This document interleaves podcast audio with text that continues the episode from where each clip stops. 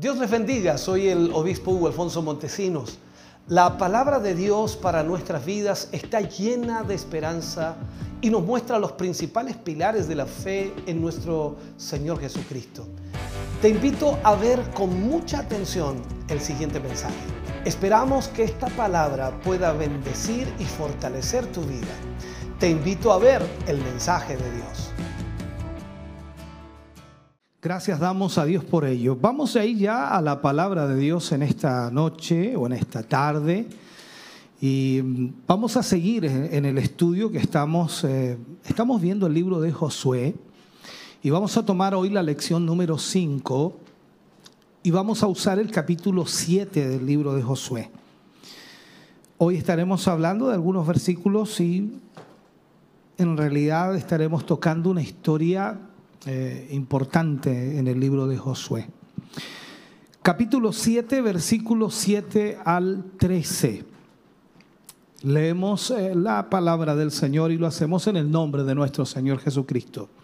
Y dice, y Josué dijo, ah Señor Jehová, ¿por qué hiciste pasar a este pueblo el Jordán para entregarnos en las manos de los amorreos?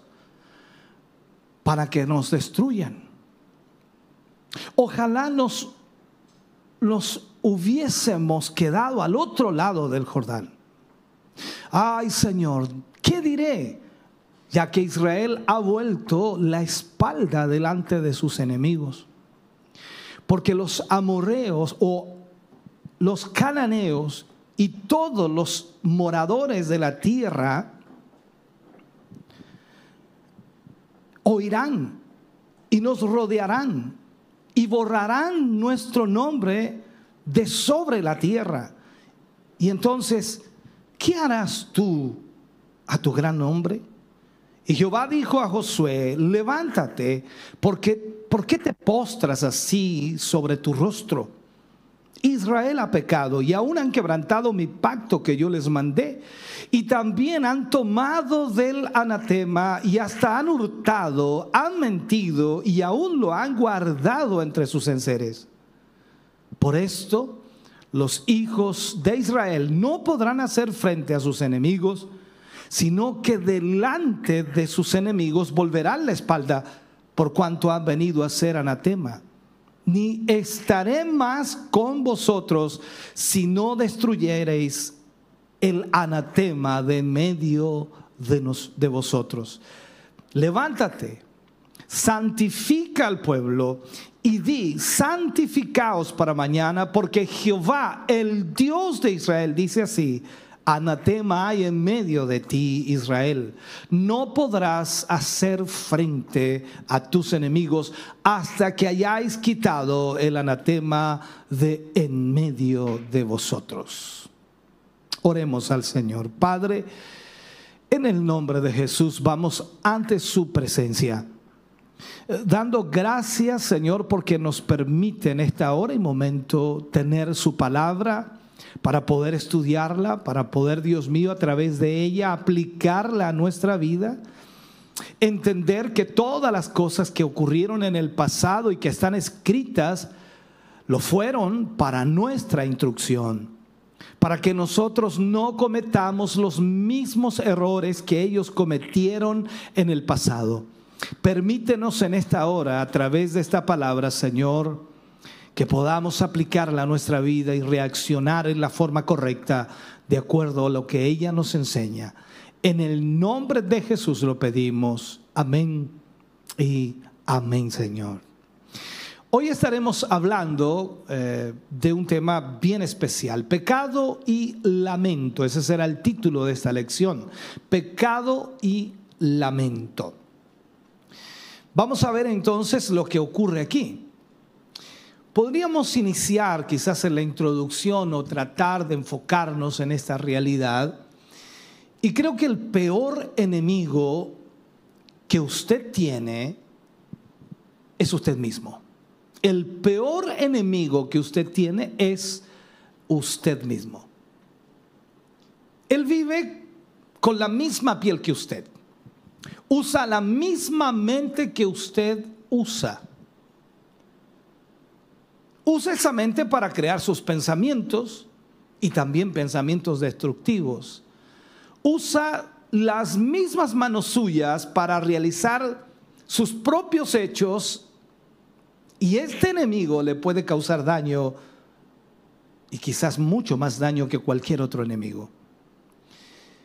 Se dice que nosotros mismos somos el peor obstáculo o el obstáculo más grande que una persona puede tener en su vida. Y si lo llevamos a la vida cristiana, entonces vendríamos a decir que nosotros somos el peor obstáculo que podemos tener en nuestra vida cristiana y en la vida diaria. Ahora hay dos factores que hacen que el tratar con este enemigo sea doblemente difícil. En primer lugar, el primer factor es que no estamos dispuestos a reconocerlo o incluso identificarlo como tal. Tenemos como ese, ese recelo de calificarlo como enemigo, porque ¿quién quiere calificarse a sí mismo como enemigo? El hecho es que a la mayoría de nosotros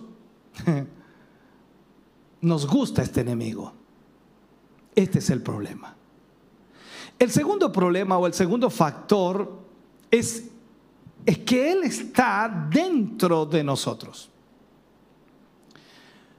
Si solo saliera de nosotros o actuara fuera de nosotros, sería totalmente diferente. ¿Por qué? Porque estaría luchando fuera de nosotros, como una persona normal.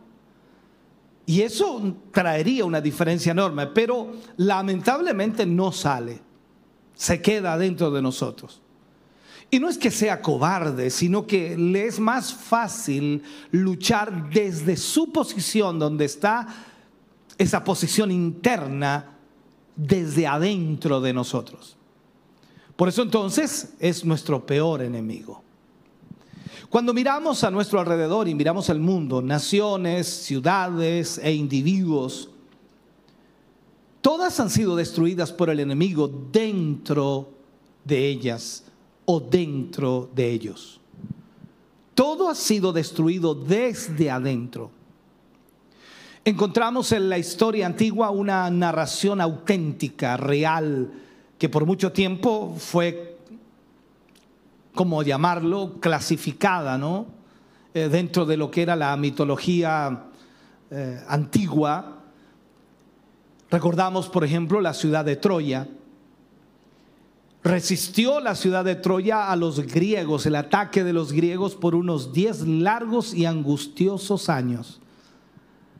Y por fin los griegos se fueron navegando y le dejaron a Troya afuera un caballo hecho de madera, un tremendo caballo. Los ciudadanos de Troya introdujeron ese caballo dentro de sus puertas, dentro de su ciudad. Y esto fue precisamente lo que causó la ruina y la destrucción de Troya. ¿Por qué? Porque dentro de ese caballo habían soldados griegos para atacar Troya. Cuando nosotros apartamos nuestra mirada de los antiguos campos de batalla y la fijamos, por supuesto, en los campos de guerra espiritual, que eso es lo que somos, espiritualmente somos personas que vivimos bajo el Espíritu y bajo la dirección del Espíritu. Enseguida entonces hallamos mucha evidencia de que las iglesias en general son destruidas desde adentro y no por las fuerzas externas. Alguien podría pensar ahora mismo en esta pandemia, ¿no? Y muchos han acusado al gobierno de perseguir a la iglesia. En muchos otros países también se habla de esto, pero en realidad eso no ha destruido a la iglesia. La iglesia sigue adelante. En toda la historia hacia atrás, la persecución de la iglesia no la destruyó, al contrario, la hizo crecer. Pero ¿qué es lo que destruye a la iglesia? Desde adentro. No son las fuerzas externas el Señor Jesucristo al escribir a las siete iglesias de Asia Menor, recordemos el libro de Apocalipsis, les hizo ciertas advertencias. Sin embargo, ninguna de las iglesias recibió, por ejemplo, una advertencia en cuanto al enemigo externo o al enemigo exterior. Cuando vemos, por ejemplo, la cita que ya usted está viendo en pantalla, Apocalipsis capítulo 2, versículo 14, versículo 15 y también el versículo 20, para hacerle ver la realidad. Dice, pero tengo unas pocas cosas contra ti. Que tienes ahí, ¿dónde? Ahí. A los que retienen la doctrina de Balaam que enseñaba a Balac a poner tropiezo ante los hijos de Israel y a comer de cosas sacrificadas a los ídolos y a cometer fornicación. ¿Dónde estaban? Dentro de la iglesia. Y también tienes a los que retienen la doctrina de los nicolaitas, la que yo aborrezco, dice el Señor. ¿Dónde estaban? Ahí, adentro. Versículo 20 dice, pero tengo unas pocas cosas contra ti, que toleras que esa mujer, Jezabel, que se dice profetiza, enseñe y seduzca a mis siervos a fornicar y a comer cosas sacrificadas a los ídolos. ¿Dónde estaba? Ahí, adentro. En realidad Cristo está diciendo aquí y dice a las iglesias, vosotros tenéis algo dentro que resulta en vuestra propia destrucción. Si miramos en, en general la deslealtad, la infidelidad en la iglesia de hoy, dañan la causa de Dios, dañan la causa de Cristo, más que cualquier enemigo que esté fuera de ella. Hoy me enviaban, no voy a hablar de eso, pero hoy me enviaban a través del WhatsApp un video y lo vimos y algunos pastores también lo vieron de un cantante por allí que prácticamente está negando todo lo que la Biblia dice. Un absurdo total, pero ¿dónde está? Dentro de la iglesia. Al diablo, y lo puedo decir así, el enemigo de Dios, Solo le es posible dañar a la iglesia desde adentro y no desde afuera. Luego de eso es posible que un individuo sea también destruido desde adentro de sí mismo. Es la misma aplicación. Veamos una, una, realidad en la historia. Yo creo que todos saben de esto. Alejandro Magno probablemente fue un genio militar el más grande conocido jamás. Este hombre, Alejandro Magno, marchó encabezando sus ejércitos a través de las páginas de la historia, por decirlo así, y nunca había habido alguien como él. Antes de llegar a la edad de 35 años, en la historia lo marca, había ya conquistado el mundo conocido. Impresionante. Sin embargo, Alejandro Magno murió siendo un borracho. Hmm. Fíjese usted, había conquistado al mundo, pero no le fue posible conquistar a Alejandro Magno mismo. ¿Qué lo destruyó? ¿Los enemigos? No, él mismo se destruyó había un enemigo dentro de él que lo destruyó a él. Cuando miramos la historia de Israel, la única batalla que los hijos de Israel perdieron al tomar posesión de la tierra prometida fue la batalla en la cual la derrota vino no desde afuera de los enemigos. Cualquiera puede decir, bueno, fueron derrotados, pero no no es allí la derrota si no fue de adentro. Cuando los israelitas entraron en la tierra prometida, no había muchos enemigos, sino tres notables y sobresalientes enemigos que les estorbaban. Estos tres enemigos prefiguraban los tres enemigos que eh, la cristiandad tiene hoy en día también. Veamos el libro de Josué capítulo 7 versículo 1. Dice de esa manera. Pero los hijos de Israel cometieron una prevaricación en cuanto al anatema.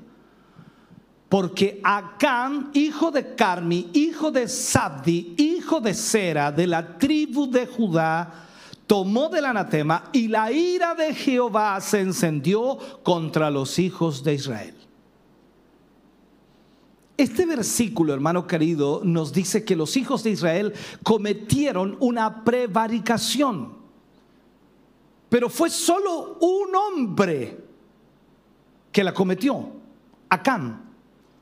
Él fue el que cometió el pecado. Sin embargo, la nación entera se vio afectada y, tuvo que sufrir a causa de lo que Acán había hecho. Sigamos la lectura. Josué capítulo 7, versículo 2 y 3 dice, después Josué envió hombres desde Jericó a Jai, que estaba junto a Bet Aben, hacia el oriente, dice, de Betel. Y les habló diciendo, subid y reconoced la tierra. Y ellos subieron y reconocieron a Jai. Y volviéndose a Josué, le dijeron, no suba todo el pueblo, sino suban unos dos mil o tres mil hombres, hablando de soldados, y tomarán Jai y no fatigues a todo el pueblo. ¿Para qué vas a fatigarlo yendo allí? Porque son pocos. Eso fue lo que le dijeron los enviados. Entonces los hijos de Israel se sentían muy emocionados de haber ganado una victoria, entiéndame. Habían visto cómo los muros de Jericó habían caído y ellos se sentían emocionados de haber ganado esa victoria.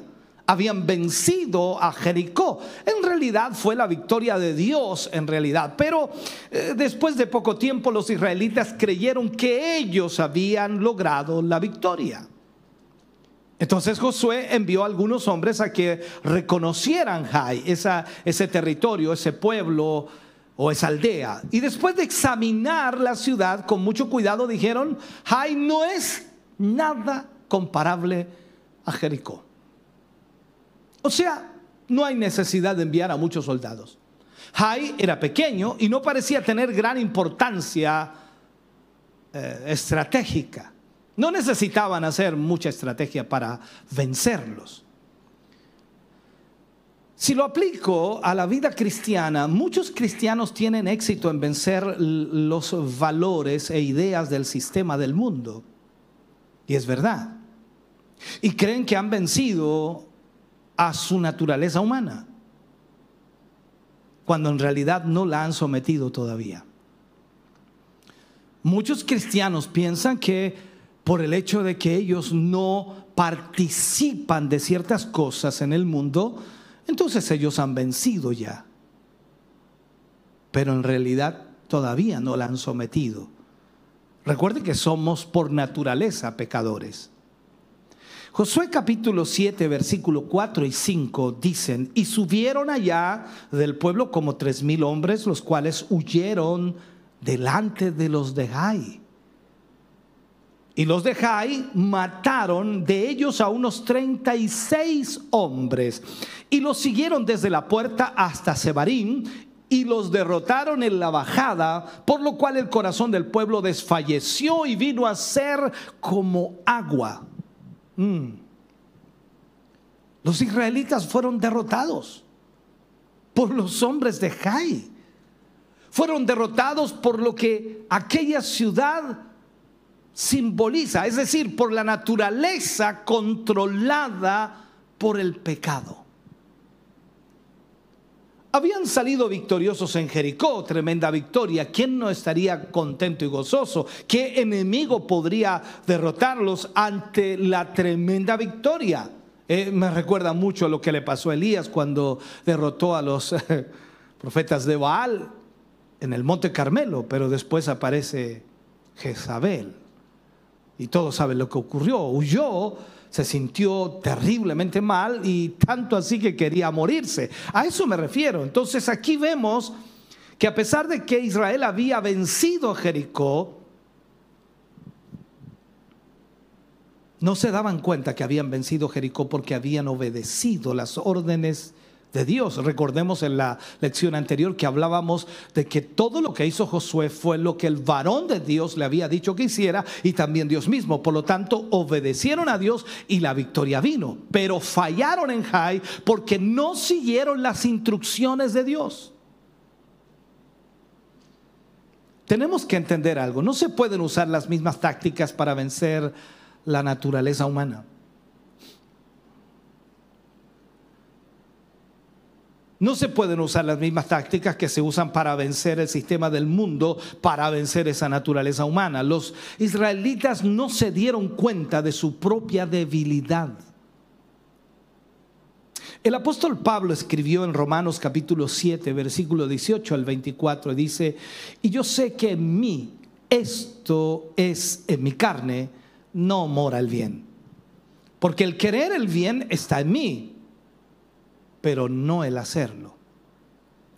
Porque no hago el bien que quiero, sino el mal que no quiero, eso hago. Y si hago lo que no quiero, ya no lo hago yo, sino el pecado que mora en mí. Él no está excusándose ni diciendo es que el pecado es el que me hace pecar. No, él está diciendo soy pecador. Porque según el hombre interior, me deleito en la ley de Dios. Dime si no, no nos deleitamos en las cosas de Dios. Pero veo otra ley en mis miembros que se revela contra la ley de mi mente y que me lleva cautivo a la ley del pecado que está en mis miembros. Y ahí dice, miserable de mí. ¿Quién me librará de este cuerpo de muerte? Esa es la pregunta. ¿Quién me librará de este cuerpo de muerte? ¿Ha notado usted que no tiene poder ni fuerza dentro de usted mismo frente a su carácter o su personalidad? ¿Se ha dado cuenta usted cuántas veces el carácter lo traiciona? ¿Se ha dado cuenta usted cuántas veces su personalidad lo traiciona? Y tiene que pedir disculpas o perdón se desubica, esa es la palabra que podríamos utilizar también para entender que desubicado. ¿Cuántas veces? Veamos Josué capítulo 7 versículos 6 y 7. Estamos estudiando. Entonces Josué rompió sus vestidos y se postró en tierra sobre su rostro delante del arca de Jehová hasta caer la tarde. Y él y los ancianos de Israel y echaron polvo sobre sus cabezas. Y Josué dijo, ah, Señor Jehová, ¿por qué nos hiciste pasar a, a, este pueblo, el Jordán, para entregarnos en las manos de los amorreos, para que nos destruyan? Ojalá nos hubiéramos quedado al otro lado del Jordán. ¿Qué estaba pasando? Josué no podía entender por qué había perdido la batalla. No encontraba respuesta por qué habían perdido la batalla. Por tanto, ¿qué hizo? Rasgó sus ropas para expresar su angustia y clamó a Dios. Y escuche lo que le dijo el Señor, lo que le respondió. El versículo 10 del capítulo 7 habla y dice, y Jehová dijo a Josué, levántate ¿por qué te postras así sobre tu rostro? Dios le dijo a Josué que se levantara y que dejara de llorar y de echarse polvo sobre su cabeza. Hay cristianos que pasan mucho tiempo llorando delante del Señor. Eh, lo he dicho en muchas predicaciones, hermano, no vengas a llorar delante de Dios porque ah, pareciera que somos más espirituales o pareciera que en realidad estamos mejor que los otros porque pasamos llorando delante de Dios. A Josué el Señor le dijo que esto no servía para nada. O sea, no es provechoso, Josué, que estés llorando delante de mí. Así que levántate y déjate de echarte polvo en la cabeza. No era la solución estar llorando delante de Dios. Había que ir a la raíz del problema, había que ir a la raíz de la circunstancia o la situación y saber qué estaba ocurriendo y por qué. Entonces vemos en el versículo 11 del capítulo 7, Dios le dice a Josué, Israel ha pecado. Mira lo que dice. Aquí no dice Acam ha pecado. Dios sabía quién era el pecador. Pero aquí dice Israel ha pecado. Y aún han quebrantado mi pacto que yo les mandé. Y también han tomado del anatema y hasta han hurtado y han mentido y aún lo han guardado entre sus enseres. Sabía todo Dios. Podía darle hasta el nombre del pecador, pero quería que Josué solucionara el problema. Esto es importante entenderlo. Entonces Josué no sabía que Israel había pecado. No tenía Josué el discernimiento espiritual que tendría la iglesia primitiva. Recordemos que la iglesia primitiva tenía ese discernimiento. Recordemos, por ejemplo, cuando Ananías y Zafiras tratan de engañar a Pedro y en este caso al Espíritu Santo. Usted recuerda, ¿no? Allá en el capítulo 6 de los Hechos, el Espíritu Santo los descubrió inmediatamente. Y la iglesia cristiana, la iglesia primitiva, era sensible en cuanto al pecado, pero Josué no fue sensible en cuanto al pecado y tampoco lo fue Israel. Y este es un problema que se da en muchas iglesias hoy. Porque no somos sensibles contra el pecado. Por eso les decía y les hablaba de ese video, de ese cantante en donde él no pone ningún pero en el asunto de la homosexualidad, cuando la Biblia dice que el homosexual es aborrecido por Dios, es un pecado ante Dios. Entonces, si a usted le pregunta, ¿qué opina de los, de los eh, ¿cuántos se llama? Los homosexuales. ¿Usted qué va a decir? Bueno, tienen derecho de... No, no, es un pecado. Eso es lo que dice la Biblia. Entonces, cuando perdemos la sensibilidad hacia el pecado, sucede esto. Josué no se dio cuenta qué estaba ocurriendo. O sea, no se le pasó ni por la mente, ni por el corazón, ni por la cabeza, como decimos nosotros, que había algo malo en el pueblo, por eso habían perdido. Le estaba, estaba culpando a Dios, por eso se postró, rasgó sus vestidos, echaba ceniza sobre su cabeza, eh, tratando de decirle a Dios, por favor, ¿por qué hiciste esto? Entonces Dios le dice a Josué que había pecado en el campamento y tendría que juzgarlo. Josué capítulo 7, versículo 14 dice, os acercaréis pues mañana por vuestras tribus y la tribu que Jehová tomare, mira lo que iba a hacer, Dios estaba en el asunto y la tribu que Jehová tomare se acercará por sus familias y la familia que Jehová tomare se acercará por sus casas, y la casa que Jehová tomare se acercará por los varones.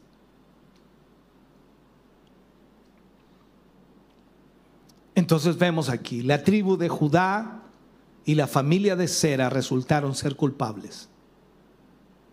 La tribu de Judá. En el versículo 18 del capítulo 7 dice, hizo acercar su casa por los varones y fue tomado Acán, hijo de Carmi, hijo de Sabdi, hijo de Sera, de la tribu de Judá. Israel tenía que pasar por este proceso largo para poder encontrar al culpable. Dios sabía quién era el culpable, pero Israel tenía que experimentar esto para tener sensibilidad. Fue difícil para ellos distinguir la maldad en el campamento. Y parece también ser difícil para nosotros discernir la maldad dentro y fuera de los círculos cristianos. Hoy día nos cuesta discernir la maldad. Hay maldad por todas partes, pero nos cuesta discernir la maldad. Los cristianos normalmente ven la maldad fuera de su ámbito, en el contexto secular, por decirlo así. Pero les resulta difícil ver el pecado en sí mismos. Tú puedes ver el pecado en los demás, pero no en ti mismo. Tú puedes ver la maldad de los demás, pero no en ti mismo. Mucho menos en tu familia o en tu comunidad cristiana o en tu iglesia. Siempre miramos las demás iglesias. Oh, las demás iglesias están pecando. ¿Y tú? ¿Y yo? ¿Nosotros? Hay maldad en las iglesias. ¿Y en la nuestra? Miremos lo que dice la palabra. Josué 7, versículos 19 al 21. Entonces Josué dijo a Cam, hijo mío, da gloria a Jehová, el Dios de Israel, y dale alabanza, y declárame ahora qué has hecho, no me lo encubras. Y Acán respondió a Josué diciendo, verdaderamente yo he pecado contra Jehová, el Dios de Israel, y así y así he hecho. Pues vi entre los despojos un manto babilónico muy bueno y doscientos ciclos de plata y un lingote de oro de peso de cincuenta ciclos, lo cual codicié y tomé. Y aquí que está escondido bajo tierra en medio de mi tienda y el dinero debajo de ello. Observemos por un momento los pasos sucesivos del pecado de Acam. Porque esos pasos sucesivos son también los nuestros. ¿Qué sucedió? Acam vio, lo primero, vio, observó, los ojos, vio. Luego de ver, codició. Y luego de codiciar, lo tomó.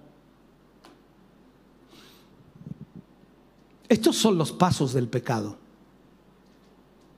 de nuestra débil condición humana, los pasos del pecado. El chisme, la calumnia, la crítica, la envidia, los celos, todos son pecados de nuestra naturaleza humana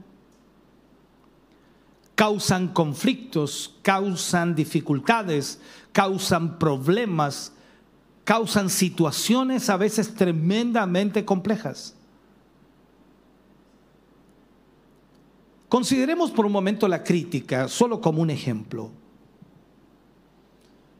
La crítica siempre está vigorizando nuestro ego. Nos encanta criticar. ¿Se ha fijado que nos encanta criticar? Y sobre todo cuando nos escuchan, cuando nos ponen atención, cuando nos creen, cuando confían en lo que decimos, nos encanta criticar. Llama la atención hacia uno mismo.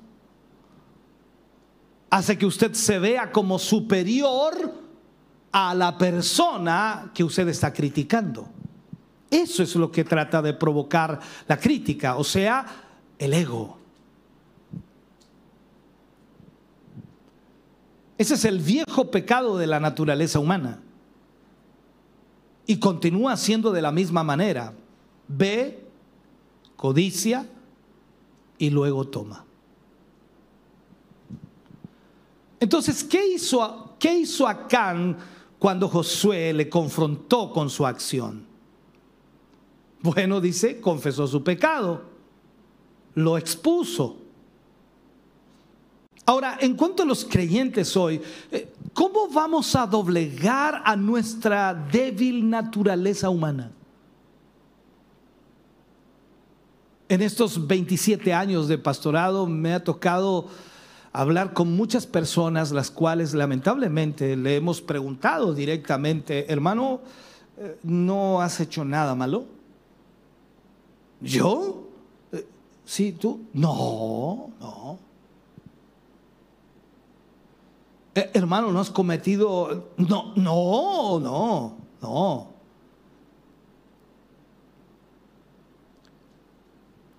Tenemos que tratar directamente con el pecado en nuestras vidas. Debemos hacerlo. Para poder vencer la frágil condición humana, el creyente, el creyente tiene que confesar su pecado. Pero claro, nosotros decimos, no, eh, hay que confesarlo a Dios. ¿Cuándo lo confiesas? Si no confesamos a Dios nuestro pecado, si no confesamos nuestro pecado, de otra manera no puede haber ninguna comunión con Dios. ¿Cómo voy a tener comunión con Dios si yo no confieso mi pecado? Y Dios sabe que yo pequé.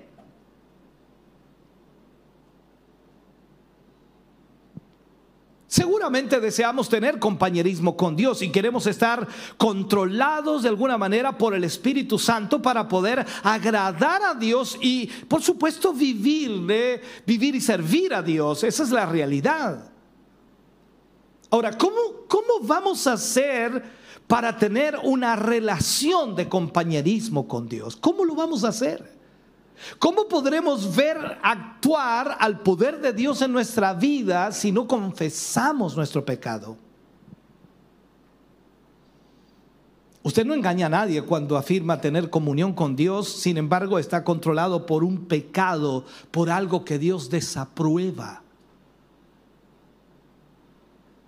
E, e, esa frase que muchos tienen es que yo no soy tan malo como otros. ¿Has escuchado eso o lo has dicho alguna vez? Es que yo no soy tan malo como otros. Hay otros que son más malos que yo.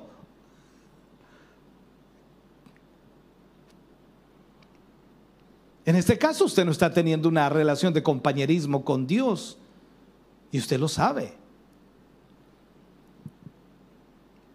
Existe también la necesidad de quienes se prometen guardar el secreto en el pecar.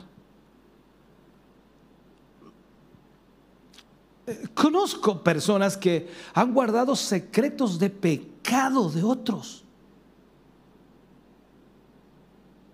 No, yo soy tumba, yo no hablo, yo no voy a decir nada. Dios tiene muchas maneras de sacar a la luz las obras ocultas de las tinieblas. Dios siempre tiene muchas maneras. Tenemos que ver entonces hasta qué punto es nuestro deber, hasta qué punto es nuestro deber buscar la causa de nuestra tribulación, de nuestro conflicto, de nuestro problema. Es cuando Dios contiende contra nosotros porque no estamos en una comunión con Él. Entonces Dios tiene que presionar nuestra vida para que nosotros nos demos cuenta que no hay una comunión con Él. Debemos orar como Job. Job decía, Señor, hazme entender por qué contiendes conmigo. El pecado de Acán empezó por el ojo, por la vista. Observó, vio, vio todas esas cosas hermosas. Tal como Eva vio el fruto prohibido, vio que era agradable a sus ojos. Lo que resulta entonces de tolerar lo que el corazón ande o lo que el corazón pueda ver de acuerdo a la vista de los ojos. Hoy día mucha gente está pecando por sus ojos siendo muy niño, yendo a la escuela bíblica, me enseñaban un, coro, cantábamos de niño en la, clase, no sé qué edad tenía, siete, ocho años, y recuerdo eso y resuena siempre cuando hablo de los ojos. Cuidaditos mis ojitos lo que ven. Es muy antiguo. Cuidadito mis manitos lo que tocan hay un Dios de amor. En fin.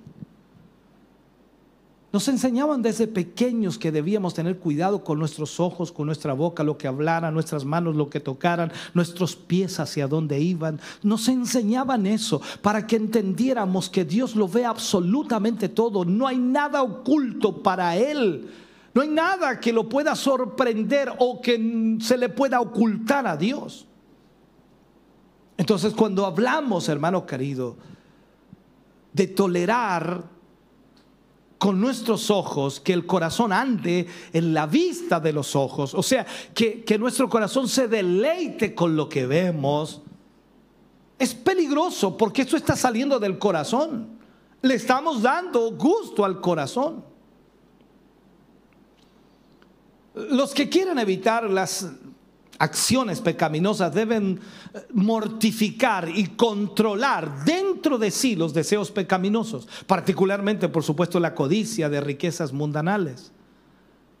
Y eso cuesta mucho. Si, si Acán, si Acán hubiera mirado esas cosas con, con el ojo de la fe, lo vamos a poner así, ¿no? Las hubiera visto como anatema, como malditas, y las hubiera desechado eh, con mucho temor en su corazón pero al, mirarlas con el ojo de los sentidos únicamente, las vio como cosas valiosas y las codició. Entonces cuando hubo cometido el pecado, trató de ocultarlo. Eso es lo que pasa con nuestras vidas cuando cometemos un pecado. Tratamos de ocultarlo. Tan pronto como obtuvo su botín, este se convirtió en una carga, o sea, ese botín se convierte en él en una carga y no se atrevió a usar su tesoro mal habido, no se atrevió a comprar o adquirir algo porque porque tenía que ocultarlo.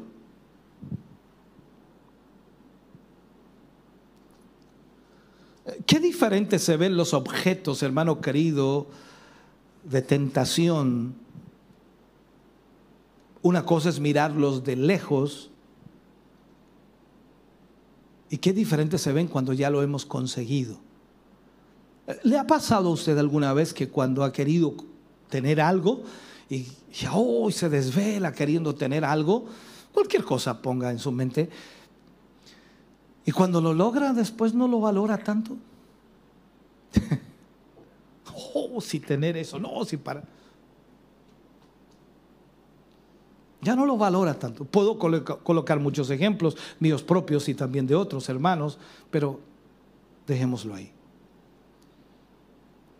Con el ejemplo de Acán nos damos cuenta lo, lo engañoso del pecado. Terrible. Lo que es agradable es al cometerlo solamente, cuando se comete el pecado, pero es amargo en su consecuencia, terriblemente amargo. Obsérvese cómo, cómo se engañan los que roban a Dios. Tenemos miles de excusas para no cumplir con Dios o para no hacer la voluntad de Dios o para no obedecer la palabra de Dios. Tenemos miles de excusas y nos engañamos a nosotros mismos. Dios es justo y ciertamente recompensará con con bendición a aquel que obedece y con tribulación a los que trastornan a su pueblo. Acán no pereció solo en su pecado. Debemos mirar la historia. Normalmente pierden a los suyos los que abarcan más de lo que es suyo, y es una verdad. Pero Acán no recibió el castigo solo. Sus hijos e hijas murieron con él. Probablemente le hayan ayudado a esconder las cosas. No se sabe, la Biblia no habla de eso. Deben haber sabido ellas o ellos de lo que su padre había hallado encontrado o había robado, qué sé yo. Fatales consecuencias. Y Y estas fatales consecuencias siguen aún en el mundo, hermano querido. Al, pecador mismo y a todo lo que le pertenece siguen estas consecuencias porque el pecado es así. Un pecador destruye mucho de lo bueno. Entonces, ¿qué será en la ira venidera? Cuando la escritura habla acerca de eso. Si la palabra de Dios nos dice que nosotros huyamos de la ira venidera. Tenemos que huir a Cristo, tenemos que cobijarnos en Cristo. ¿Por qué? Porque Cristo es nuestro ayudador.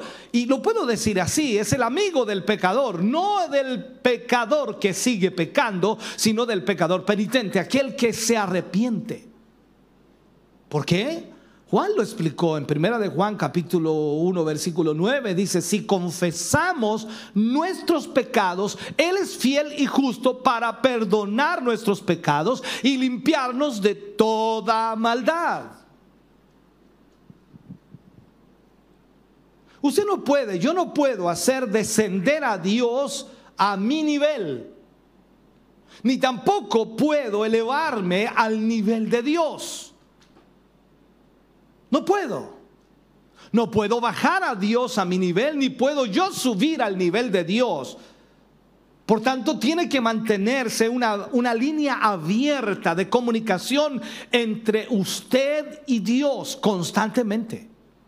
Y la única manera en que usted puede hacer eso es confesando su pecado. Dios enfatiza que si afirmamos que no tenemos pecado, estamos mintiendo y le hacemos a Él mentiroso. Yo creo, hermano querido, que Él es exacto en su valoración. Él no se equivoca al valorar las cosas o Él no se equivoca al enjuiciar las cosas. Así que, ¿qué haremos al respecto? ¿Qué vamos a hacer? Tenemos que confesar nuestros pecados. Esta historia del pueblo de Israel y de Acán nos da un ejemplo extraordinario, increíble. No podemos, hermano querido, jugar a la religión. Tenemos que entender que Dios observa absolutamente todo. Déjeme cerrar este mensaje en esta hora. La pregunta quizás será, ¿cómo haremos esto? La verdadera confesión no se ocupa de generalidades, no, no, no. Debemos expresarlo sencilla pero detalladamente como hizo Acán, refiriéndose a su pecado. Hizo la referencia total de lo que él hizo. Lo vi, codicié, lo tomé. Debemos decirle a Dios todo lo que hay en nuestro corazón, abrir nuestro corazón de par en par ante el Señor, ante su presencia y decirle lo que hemos hecho. Lo mejor que podemos hacer es hacerlo así, porque Él ya sabe todo lo que hemos hecho. No es que el Señor lo está escuchando por primera vez, no es que Él no lo sabía. No, Él lo sabe todo. Por eso debemos ser honestos. A, veces en la vida cristiana le preguntamos a un creyente que por supuesto ora a Dios pidiendo perdón, pero su oración es tan extraña.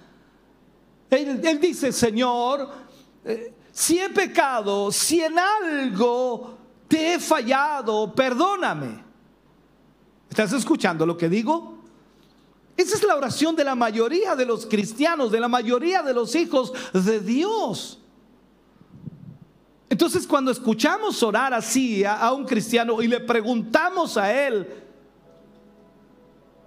cuando usted ora, siempre dice, ¿y si en algo te he fallado? ¿Acaso no sabe si ha pecado o no? ¿Acaso no sabe usted si realmente pecó o no? Entonces cuando le preguntas a un cristiano así, él te va a responder y decir, bueno, sí, la verdad es que imagino que sí, me imagino que he pecado. Entonces, dile que has pecado.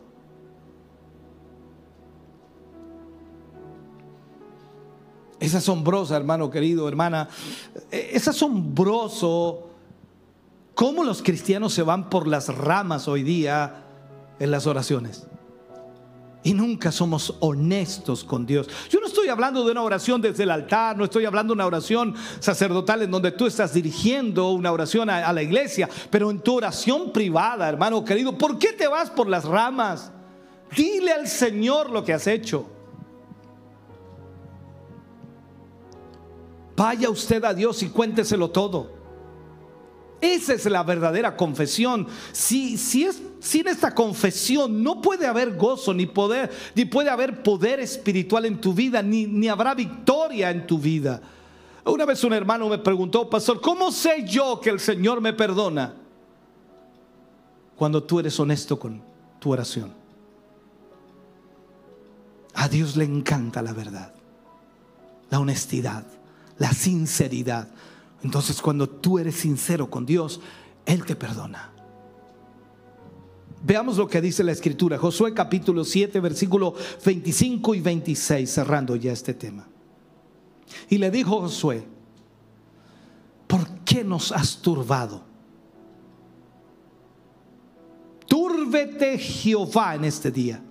Y todos los israelitas los apedrearon, escucha, y los quemaron después de apedrearlos y levantaron sobre él un gran montón de piedras que permanece hasta hoy. Y Jehová se volvió del ardor de su ira y por esto aquel lugar se llama el Valle de Acor hasta hoy.